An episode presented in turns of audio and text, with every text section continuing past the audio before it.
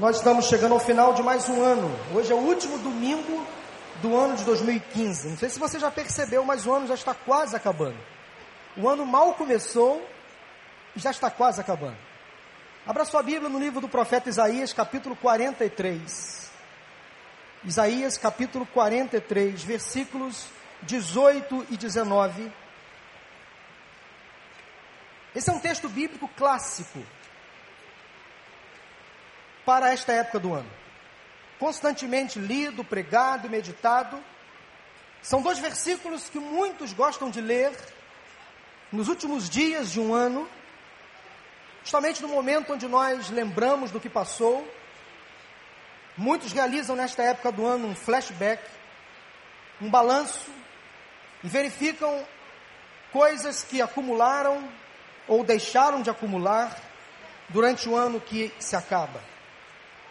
Muitos de nós aqui nesta tarde, se formos honestos, vamos admitir que estamos encerrando este ano com algumas pendências. Quando olhamos para trás, verificamos que deixamos talvez algumas marcas, que em alguns momentos nos omitimos. Será que você está encerrando este ano de 2015 do jeitinho que você esperava? Vamos ler a palavra de Deus, Isaías 43, 18 e 19. Esqueçam o que se foi. Não vivam no passado. Vejam, estou fazendo uma coisa nova. Ela já está surgindo. Vocês não a reconhecem? Até no deserto vou abrir um caminho e riachos no ermo.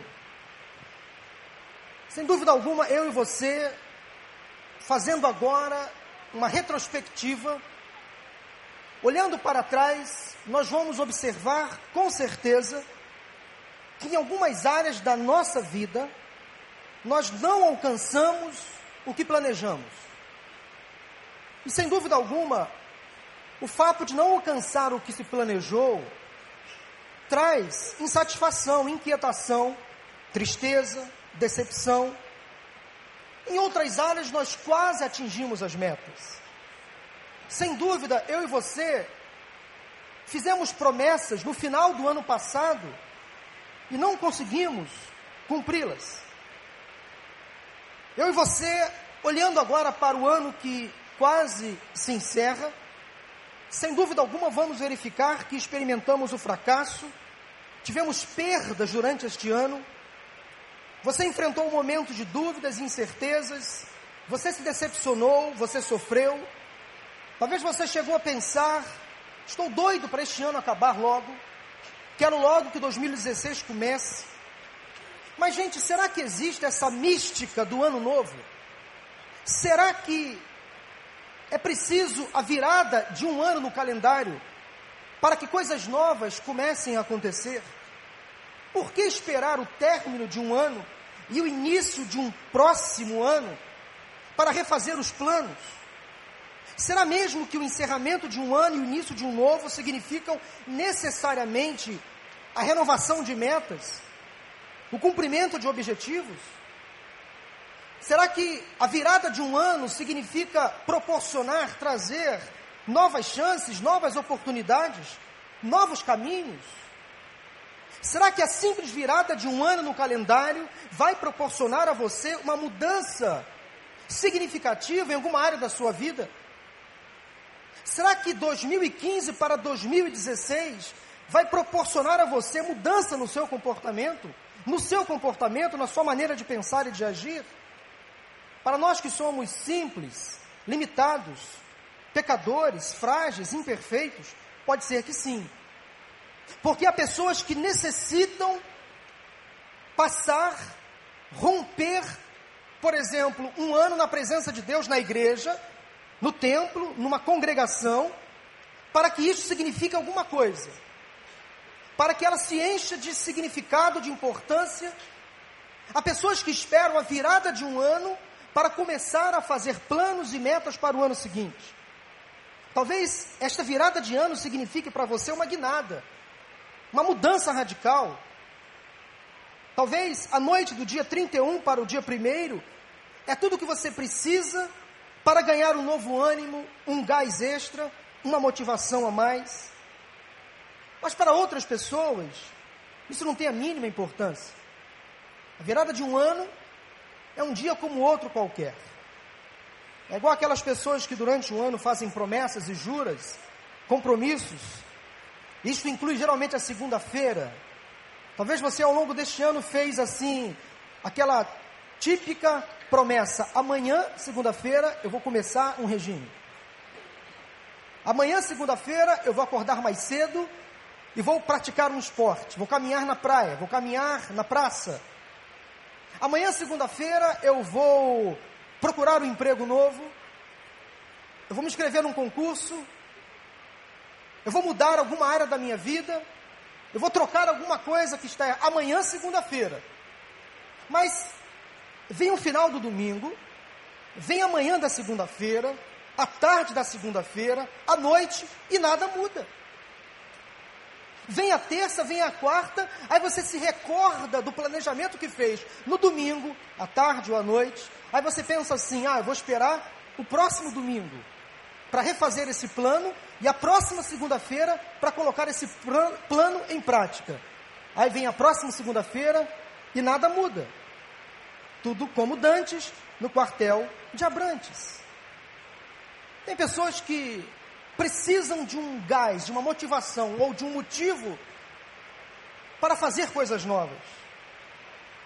Deus está muito mais interessado no seu futuro do que no seu passado, creia nisso. Deus pouco se importa se o ano está acabando e se um outro ano está começando.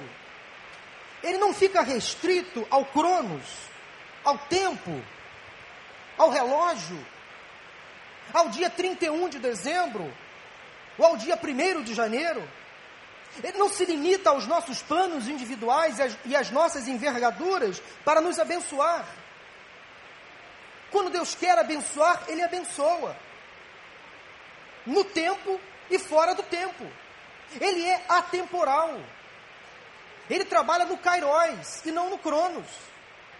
Então não fique esperando mudar o ano para você receber de Deus uma bênção. Porque se Deus, se Deus quer te abençoar, Ele vai te abençoar no tempo dele. Ele não se limita a uma mudança no calendário, entenda isso. O que Deus quer dizer, através das palavras do profeta Isaías, é mais ou menos o seguinte: não fique preocupado com a mudança do ano. Não fique preocupado em refazer os seus planos, por mais que eles sejam importantes. Porque a minha história com você não acabou ela não se limita a uma mudança no calendário. O que eu quero fazer na sua vida, eu posso fazer independentemente do dia, do ano, do horário. De modo que eu e você precisamos entender que o nosso Deus é um Deus que está acima, muito além, muito acima das nossas limitações, dos nossos planos, dos nossos projetos. Ele é soberano sobre a terra, ele possui o controle absoluto sobre todas as coisas. Mas ele nos deixou algo muito bom e ao mesmo tempo muito ruim, quando mal utilizado, que é o livre-arbítrio. Ou seja, eu faço o que eu quero. Eu domino as minhas ações. Eu coordeno as minhas atividades. E há coisas que Deus vai fazer por mim. Ele não se limita a nada. Ele é soberano. Ele é todo-poderoso. Ele é Deus. Porém, há coisas que eu posso fazer por mim, e quanto a essas coisas que só eu posso fazer por mim, Deus não vai mover uma palha, vai depender de mim. O possível é comigo, o impossível é com Deus. Não adianta eu fazer promessas, virar o ano na igreja, entregar o dízimo, ser bonzinho. A minha vontade, as minhas juras, os meus compromissos, as minhas promessas, não comovem o coração de Deus. A palavra de Deus nos afirma o seguinte lá em Provérbios 16, 1: O coração do homem pode fazer planos, mas a resposta certa vem dos lábios do Senhor. Deixe-me voltar ao texto de Isaías e compartilhar com você o que está por trás deste texto. No capítulo 43, o profeta Isaías está fazendo o que ele fazia de melhor. Ele era um porta-voz de Deus ao povo. e justamente nos momentos mais difíceis da história do povo de Israel. Neste momento aqui de Isaías 43, os israelitas estavam em cativo, em cativeiro. E você deve imaginar que um povo no cativeiro, longe da sua casa, isso significava dizer que esse povo estava mal, sofrendo de baixa autoestima, esquecidos. E eles não estavam apenas desanimados, mas eles estavam se sentindo totalmente derrotados, deprimidos, longe de casa, sonhos frustrados, presos em uma terra estranha. Então Deus usa um profeta chamado Isaías e envia uma mensagem de ânimo, de encorajamento, de conforto, de alento, de tranquilidade. E se você for observar logo no início do capítulo 43, as palavras de Deus ao povo são palavras muito íntimas, muito pessoais. É como se Deus fosse, de fato é, presente, próximo. De fato, ele, ele, é um Deus presente, próximo, íntimo, e ele se relaciona com o povo de modo muito pessoal, autêntico. Versículo 1 diz que ele é o criador do povo, aquele que os fez do nada. Versículo 3, Deus diz que ele é o Senhor e o Salvador, ou seja, aquele que ama e que o povo é precioso à sua vista. E Deus continua falando: Você é meu amado, meu querido, eu te protejo, eu te guardo. Versículo 14 fala que Ele é o seu redentor. Ou seja, aquilo que eles precisavam, mesmo no cativeiro, poderiam encontrar no Senhor, Deus redentor. No versículo 15, Deus diz o seguinte: Eu sou o Senhor, o santo de vocês, o Criador de Israel e o seu rei. Ou, ou seja, Deus se manifesta de forma pessoal, própria. Deus se coloca como dono do povo, pai do povo, muito próximo, muito íntimo. Bem, se tudo isso não foi o suficiente, nos versículos 16 e 17, Deus começa a lembrar o povo de Israel das grandes coisas que ele havia feito no passado. Mas não era um passado passado, era um passado próximo, bem próximo já tinha livrado outra vez o mesmo povo de um outro cativeiro no Egito. Em seguida, fez o povo caminhar pelo meio do Mar Vermelho. E o povo passou em terra seca e fez do mar um cemitério para os seus inimigos. Precisava Deus mostrar mais alguma coisa? Um Deus próximo, presente, eficaz. Pai, supridor. Pensa agora sobre o seu ano que está chegando ao fim. Quando você olha para trás, o que você vê? Derrotas, lutas, sofrimentos, tristezas, perdas. Há pessoas que ficam reféns do passado. E quando chegam nesse período do ano, ficam olhando para o ano que se encerra e ficam lamentando por causa de erros, atitudes erradas mesmo, pecados, e ficam presas. Parece que se, se isolam lá atrás, e não saem mais de lá. E a palavra diz o seguinte: não vivam no passado. E há uma grande diferença das pessoas que vivem do passado das pessoas que vivem no passado. Ora, quem vive do passado é museólogo, é historiador, bibliotecário. São pessoas que dependem do passado, de tudo que ele já produziu, para viver. Agora, aquelas pessoas que vivem no passado são saudosistas. São as pessoas que gostam de frequentar museus da sua história, que vivem remoendo os problemas antigos, desenterrando defuntos que já estão secos, petrificados, desenterrando histórias que já foram resolvidas. Pessoas que fazem listas de problemas do passado e volta e meia desenterra esse passado e joga na cara do outro. A palavra de Deus diz em 1 Coríntios, capítulo 13, por exemplo, que o amor não guarda ressentimentos. Ou seja, o amor não guarda registros de mágoas do passado. Será que você nesta tarde está pensando assim: ah, este ano realmente eu fiz coisas erradas, ou fizeram coisas erradas comigo. Olha, se você fez coisas erradas, E com certeza fez. Mas se você já se arrependeu dessas coisas erradas, e se não se arrependeu, precisa se arrepender e confessar diante de Deus. E se você tomar essa decisão de se arrepender e confessar, é promessa de Deus perdoar. E Deus diz: quanto àqueles que confessam os seus erros e pecados, dos vossos pecados eu não me lembrarei jamais. Agora, se você magoou alguém durante este ano, se você causou mal a alguém, é preciso que você vá a esta pessoa, se arrependa e peça perdão. Ou quem sabe você é uma pessoa que foi ofendida e precisa liberar perdão a alguém. Você não precisa esperar virar o ano para tomar essa decisão no ano que vem. Esta decisão pode ser tomada hoje. Hoje. Não fique limitado à mudança do ano para que os seus planos se realizem lá no ano de 2016. Tem coisas que Deus quer fazer com você hoje. Abra o seu coração. Mas espere um pouco, talvez você olhe para o seu passado e perceba coisas boas. Sim, com certeza. Por que olhar só os problemas? Por que focar só nos pecados, nos erros, nos problemas, nas crises, nos desapontamentos, nos fracassos? Sim, eles aconteceram. Mas sem dúvida alguma aconteceram muitas coisas boas. Você teve vitórias, portas que Deus abriu, livramentos que Deus deu a você e a sua família, provisão, sustento, a bênção da saúde, de ter uma família. Quantas coisas Deus fez na sua vida? Quantas bênçãos espirituais, quantas bênçãos materiais, sim, sem dúvida. Quantas portas se abriram ou quantas se fecharam, vitórias alcançadas.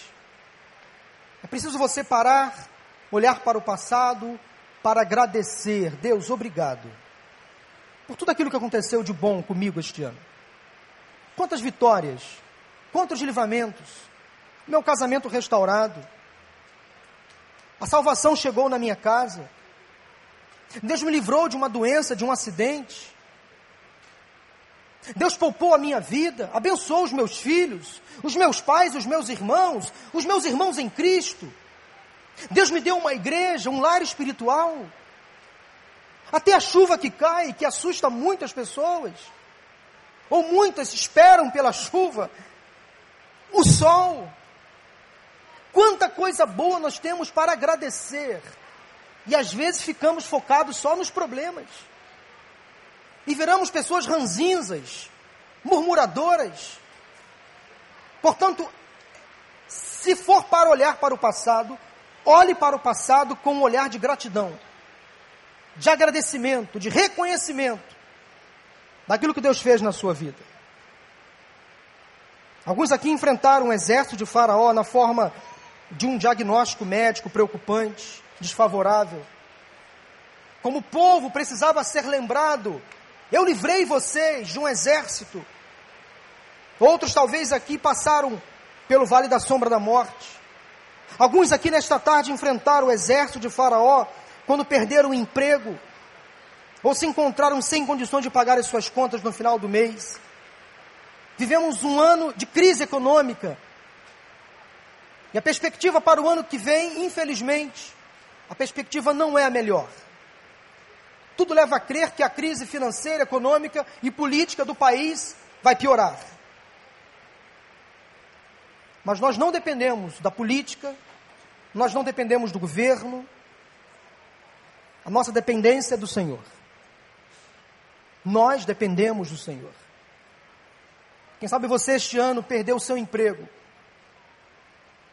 teve a sua renda comprometida em função da crise econômica que o país enfrentou.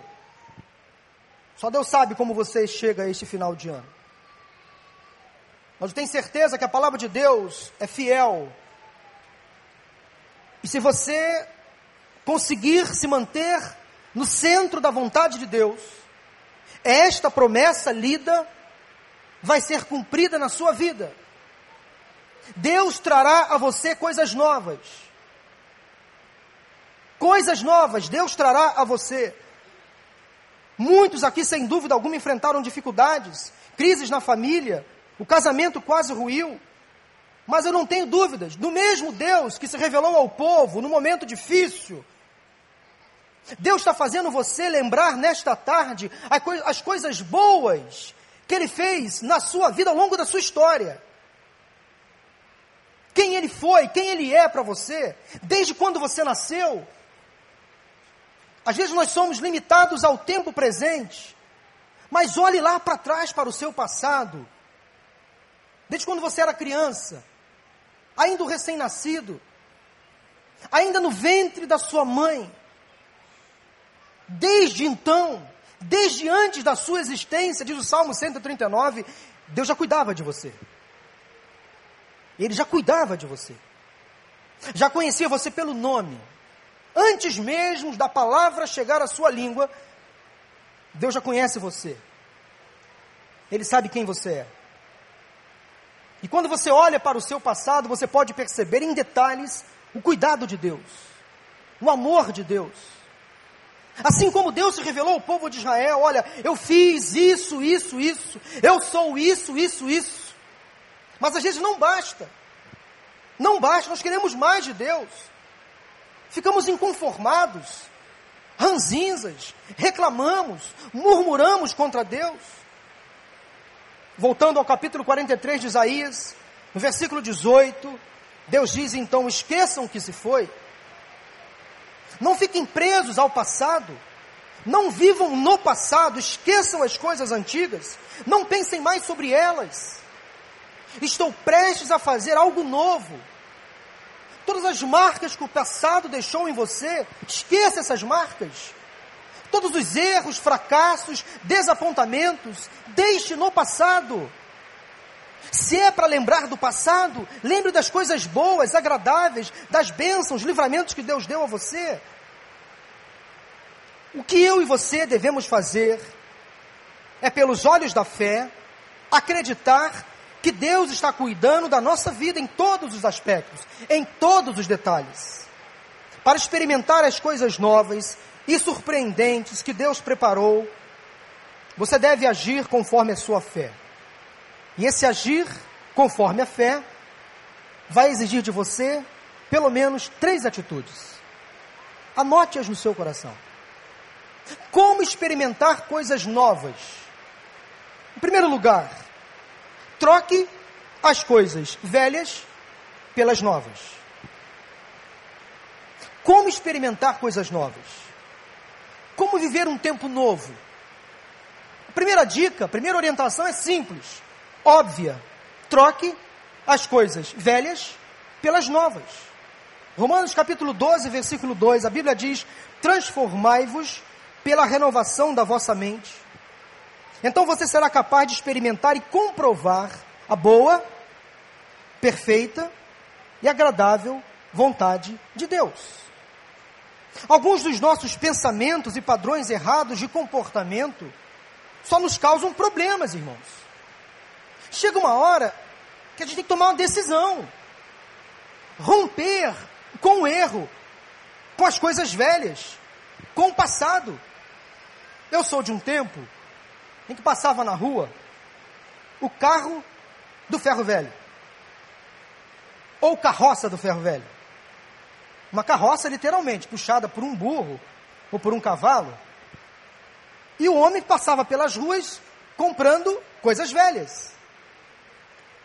Ele trocava essas coisas velhas, ora por dinheiro, vivo, ora por pintinho. Você lembra do moço que passava na sua rua trocando coisas velhas por pintinho? Ou por refrigerante, coisas do tipo? Pois é, na minha rua passava o homem que levava as coisas velhas. O homem do ferro velho. Volta e meia ele passava numa carroça. Mas eu acho que o homem teve prosperidade, aí trocou a carroça pela Kombi. Depois a Kombi virou um caminhãozinho. Hoje em dia parece que esses homens têm uma frota que passam pelas ruas comprando coisas velhas. Pessoas que vivem de coisas velhas. E a gente, quando se deparava com essas pessoas, com esses homens passando nas ruas, comprando coisas velhas, a gente corria logo lá no quartinho do cafofo. no quartinho da penúria, no barracão da casa, e pegava as coisas velhas, imprestáveis, e jogava fora. Gente, cá para nós, não é bom fazer uma faxina bem feita dentro de casa e jogar fora o lixo, o imprestável, aquela coisa que não tem mais valor, não vale a pena, a não ser que você seja um acumulador. Isso é doença. Trate disto. Mas fala sério, concorde comigo, vai concordar comigo? Não é bom fazer uma faxina em casa, jogar coisa velha no lixo. E tem uma coisa: se tem coisa velha que não serve para você, e se não serve para você, não serve para mais ninguém. Que nem aquela irmã que um dia foi doar um ventilador para a igreja. Pastor, vou doar um ventilador. Tá bom, irmão, pode trazer o ventilador. Só que o ventilador foi doado sem hélice. O que vai adiantar um ventilador sem hélice? Então, se não serve para você, não serve para mais ninguém. Então, há coisas velhas que são imprestáveis, que não podem ser mais usadas. Você deve jogar fora, no lixo. Leve para o caminhão da mudança, para o caminhão da Conlurb, passar e jogar fora. Porque é bom trocar as coisas de vez em quando. Há donas de casa que, por exemplo, gostam de de vez em quando trocar os móveis da casa de lugar.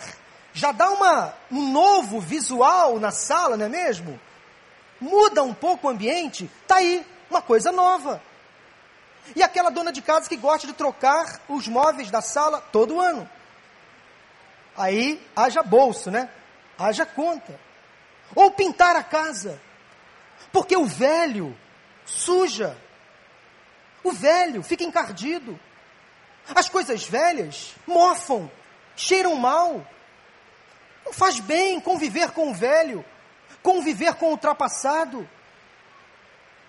Então, para a gente experimentar de fato coisas novas, é preciso trocar o velho pelo novo, tomar uma decisão.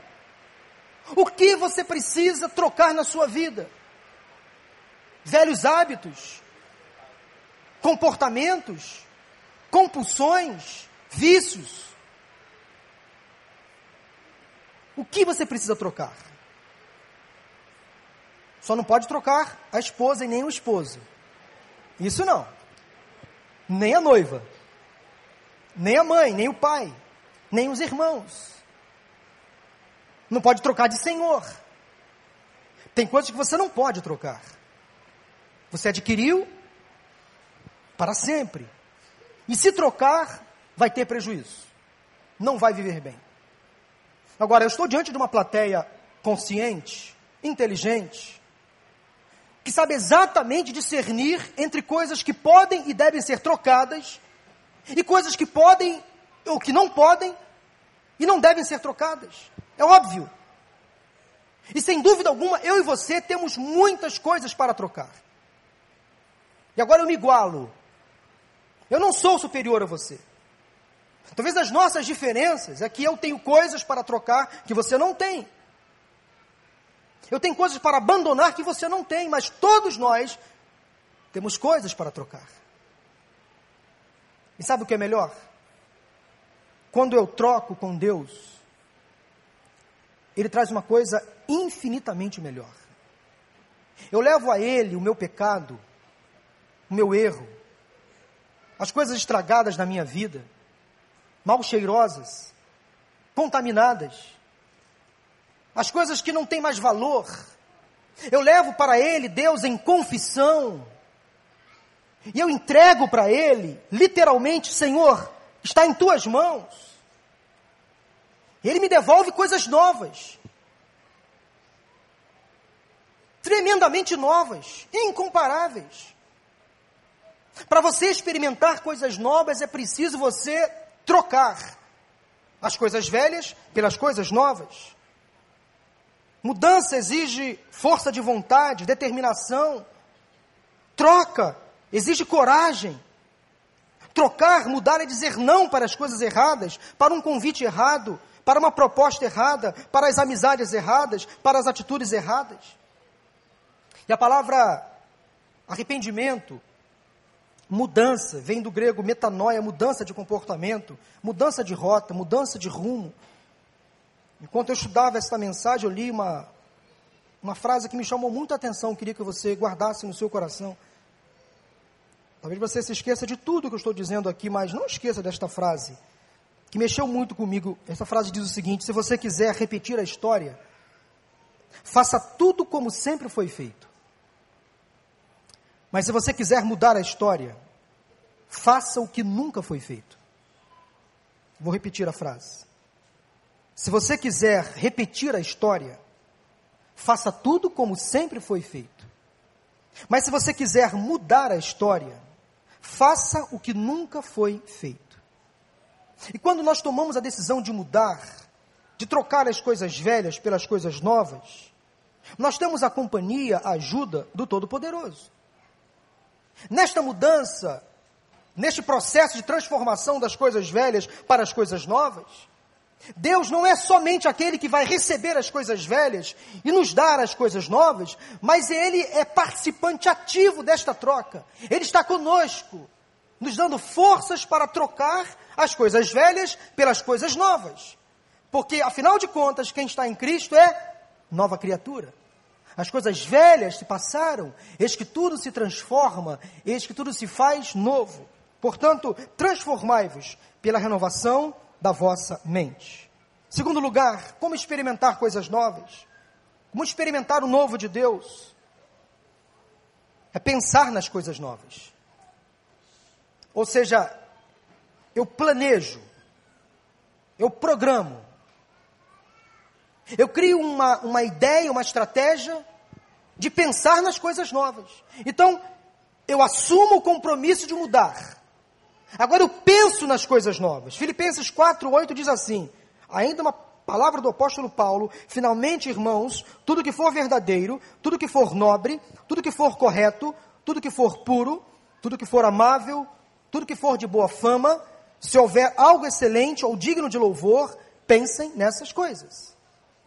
Ou seja, para eu experimentar coisas novas na vida, eu tenho que mudar, transformar, trocar as coisas velhas pelas coisas novas, agora pensar nas coisas novas, ocupar a minha mente com essas coisas novas, não ficar mais pensando nas coisas antigas. O que passou é passado. Eu não vou mais visitar o museu da minha história. Eu deixei para trás. Deus já guardou todo o meu passado. Agora eu penso nas coisas novas. E quando nós mudamos o pensamento, nós precisamos colocar algo melhor no lugar. Não adianta você ficar preso ao passado, pensando então nas mesmas coisas, remoendo o que passou, lamentando o que podia fazer e não fez. Parece disco arranhado, voltando sempre às mesmas falas, se arrastando então lá para trás, naquele episódio está na sua memória. Novamente a palavra de Deus nos adverte: pense em coisas melhores, pense em coisas boas, mude o foco, Vire a página e continue lendo o livro. Há coisas melhores para frente, está surgindo diante de você. Será que você não percebe? Eu estou fazendo coisas novas para você. Vejam, eu estou fazendo uma coisa nova. Pensem nessas coisas. Isso não é pensamento positivo, não, gente. É agir com fé. É cumprir Hebreus 11, versículo 1. Se Deus foi capaz de fazer o mar vermelho se abrir, para o povo de Israel passar em terra seca. Ele poderá fazer um caminho no deserto, riachos no ermo. Deus é capaz de fazer todas as coisas. O Deus que nós servimos é capaz de fazer infinitamente mais. Além daquilo que pedimos ou pensamos, está na palavra. E se ele foi capaz de fazer uma virgem dar à luz a uma criança, relembramos isto bem agora, recentemente, o que mais ele não poderá fazer? Ele é o Deus do impossível. E quem sabe você nesta tarde está aqui com alguns impossíveis. Olha, tudo é possível àquele que crê. Tudo é possível para Deus. Faça o possível e deixe Deus fazer o impossível. Confie no Senhor, entregue a sua vida a Ele. Se o Senhor Deus pode abrir o mar vermelho, Ele pode abrir as portas de uma nova oportunidade para você. Se Deus foi capaz de fazer um caminho para o povo passar, Ele pode fazer um caminho para você passar também. Quando parece não haver mais esperança, o Senhor faz brotar a esperança. Quando a alegria se vai, em Cristo ela se renova. Quando parece que a força já acabou, quando eu penso que sou fraco, aí descubro que sou forte. Pense em coisas novas. Ocupe a sua mente com as coisas novas. Fale das coisas novas. Ore coisas novas. Cante coisas novas. Não fique mais voltando ao passado. Mude. Pense nas coisas novas. Em terceiro e último lugar, pratique as coisas novas. Na sequência do texto de Filipenses, capítulo 4, versículo 9, Paulo diz: ponham em prática tudo o que vocês aprenderam, receberam, ouviram e viram em mim, e o Deus da paz estará com vocês. Tomar a decisão de mudar é importante, pensar nas coisas novas é importante. Agora não termina aí. Agora eu vou para a prática. Eu vou para os finalmente. Sim, mudar o pensamento é importante, pensar nas coisas certas também é, mas agora eu preciso colocar em prática, vivenciar, experimentar no dia a dia. Para eu pular do 8,5 para o 10, eu preciso colocar em prática tudo aquilo que eu ouço, que eu experimento na palavra. E tem coisas que dependem de mim, de você. Por exemplo, orar depende de você. Ter uma vida devocional com Deus depende de você.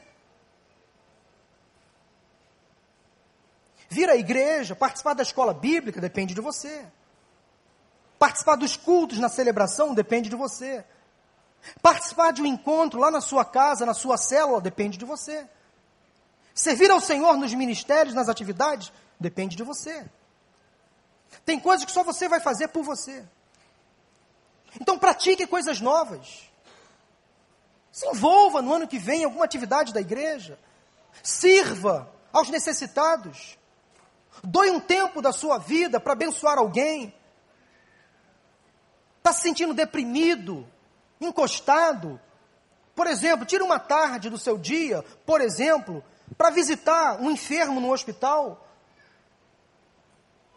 Para visitar um asilo, um orfanato, por exemplo para ser voluntário no Centro de Cuidado Humano com o pastor Daniel, por exemplo, para se apresentar lá no Casacap no ano que vem para o pastor Franco e colocar-se à disposição para atender aqueles necessitados que ali buscam apoio, por exemplo. Está se sentindo alijado, separado, afastado de todo o processo? Entre, peça licença, participe, vá chegando. Você sempre será bem-vindo. Busque um dom do Senhor, ore ao Senhor, peça a Ele capacitação.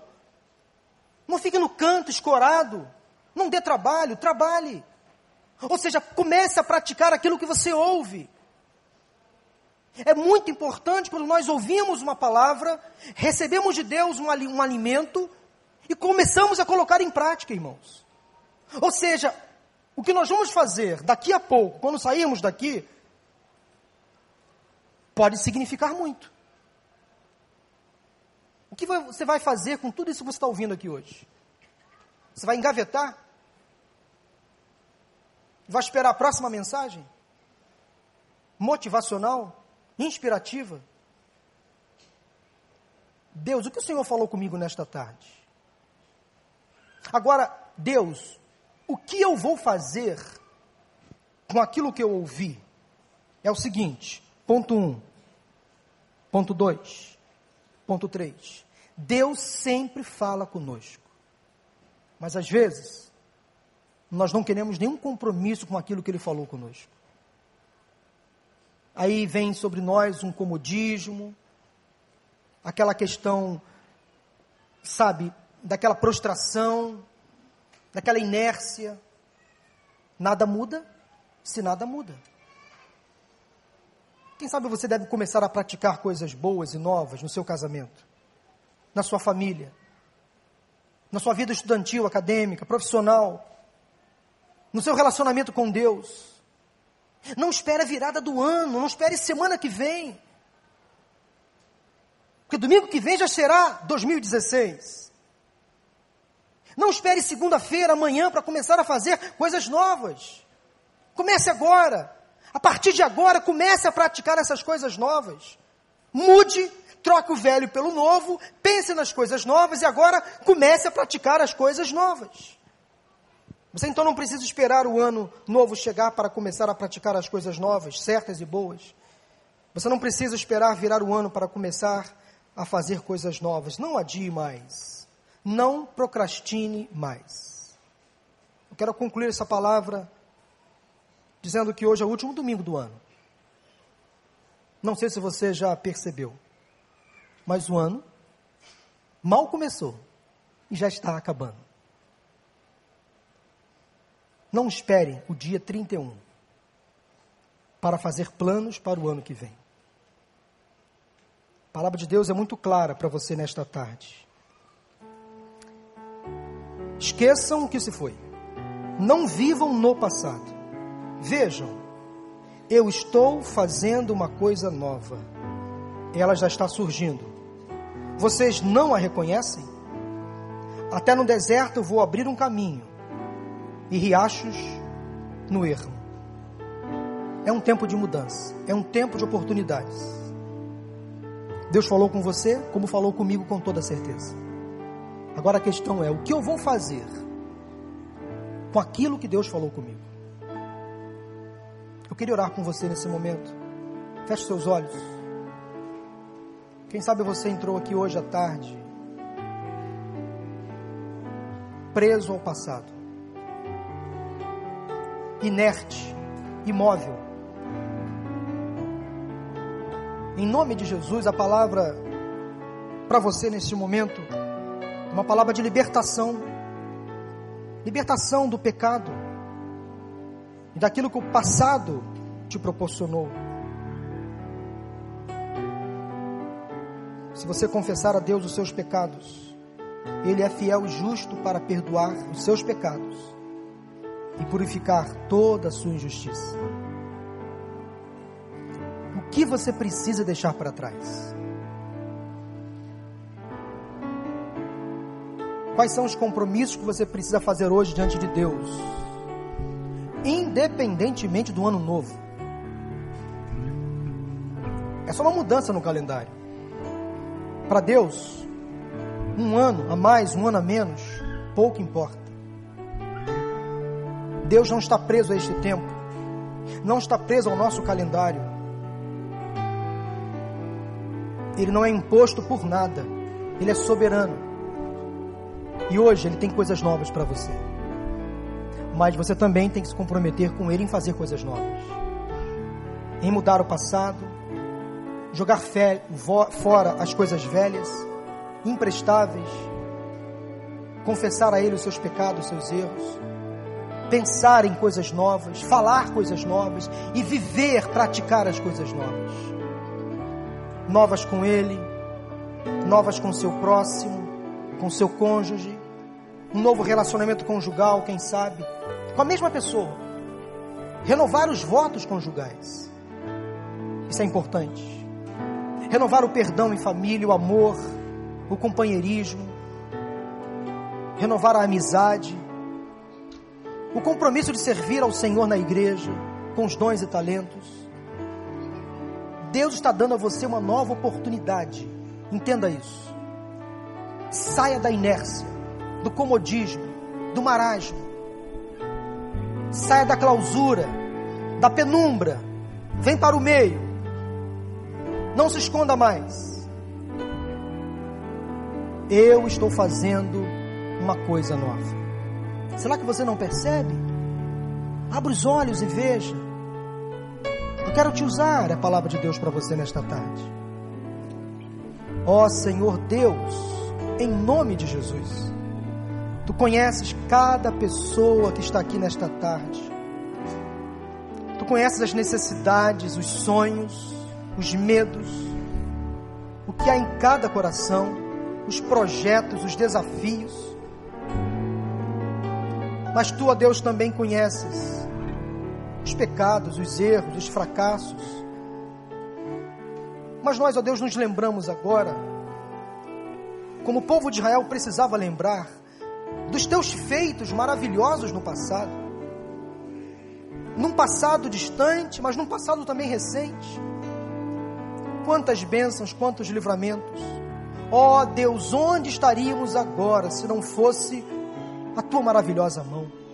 Onde estaríamos? O que estaríamos fazendo se não fosse o Senhor?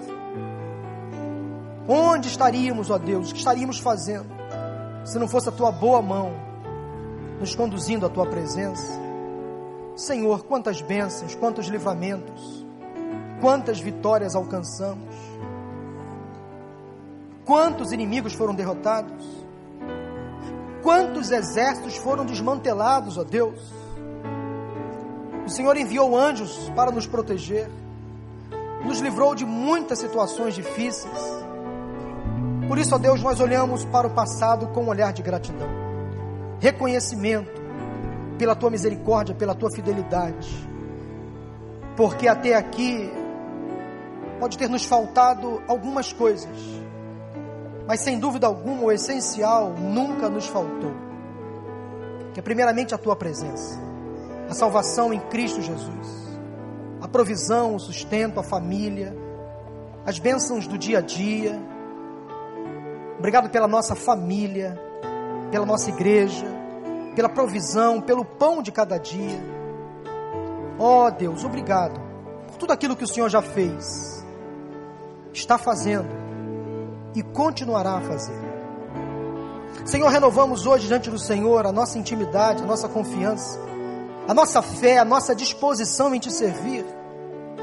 E ó Deus, não precisamos mais esperar a virada do ano para renovar diante do Senhor os nossos votos, os nossos compromissos e firmar com o Senhor um desafio agora de trocar, de mudar as coisas velhas pelas coisas novas, de pensar nessas coisas novas o tempo inteiro, ocupar a mente com bons pensamentos, com coisas de valor e praticar essas coisas no dia a dia.